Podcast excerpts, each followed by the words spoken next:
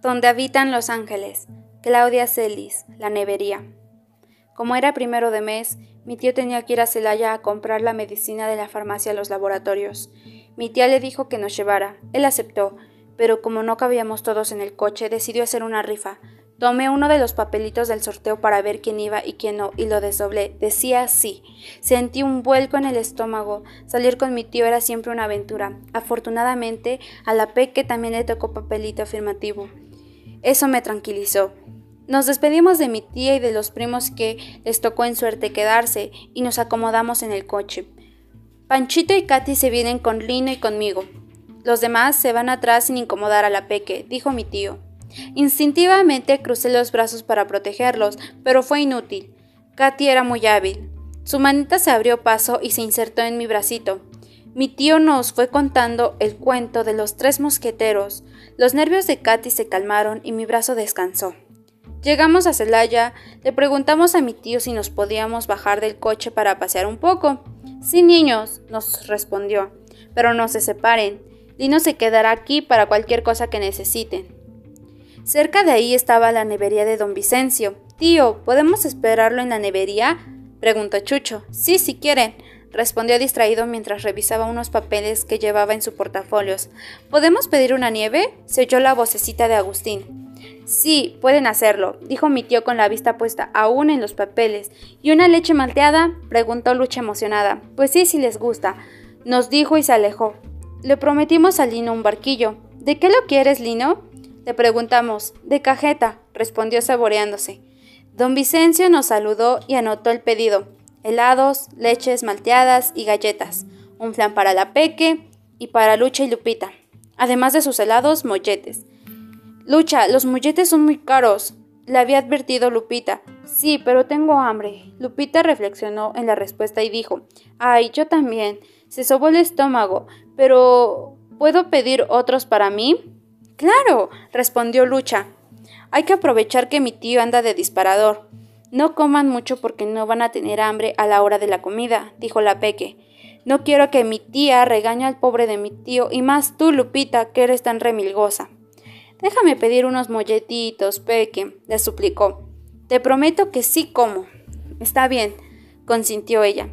Cuando vimos venir a mi tío, pedimos la cuenta. Hola, don Vicencio, gritó mi tío desde la puerta. ¿Terminaron, niños? Vámonos, que tengo prisa. Nos miramos todos desconcertados. La Peque fue a hablar con él. ¿Cómo? ¿No traen dinero para pagar? Gritó tan fuerte que todos en la nevería se enteraron del problema. Llegó a nuestra mesa de tres zancadas. ¿Cómo es eso, niños? Explíquenmelo, porque no entiendo, vociferó. Pero tío, usted dijo que lo podíamos esperar aquí, le recordó Lucha. Sí, niña, eso dije. ¿Acaso había algo que se los impidiera? Pero también dijo que podíamos pedir lo que quisiéramos, dijo Chucho. ¿Y por qué no iban a poder hacerlo? Pero nosotros supusimos que usted iba a pagar, dijo Agustín al borde del llanto. ¿Yo? dijo mi tío con exagerada extrañeza. ¿Y por qué supusieron eso? ¿Acaso les dije pidan lo que quieran que yo pagaré? Bueno, no, pero nosotros supusimos que la voz de Agustín temblaba. En la vida no hay que suponer, exclamó escandalosamente. Hay que estar seguros antes de actuar.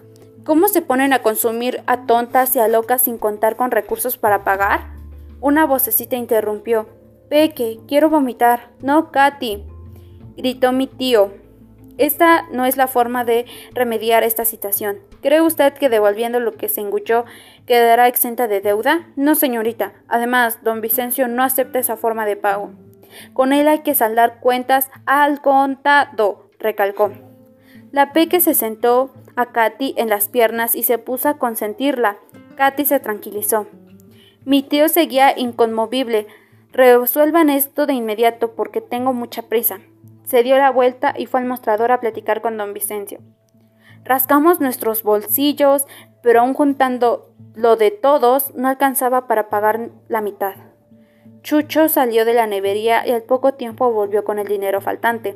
Miren, Lino nos prestó, nos informó feliz. De pura casualidad mi tío le acaba de pagar su semana por adelantado, que no se nos olvide su barquillo.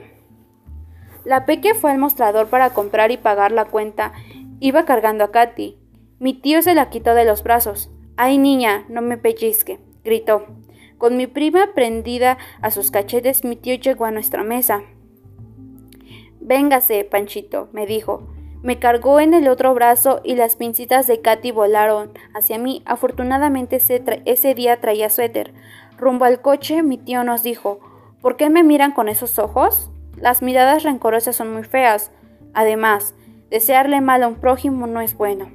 Como si nos hubiéramos puesto de acuerdo, dejamos la venganza en manos de nuestra tía.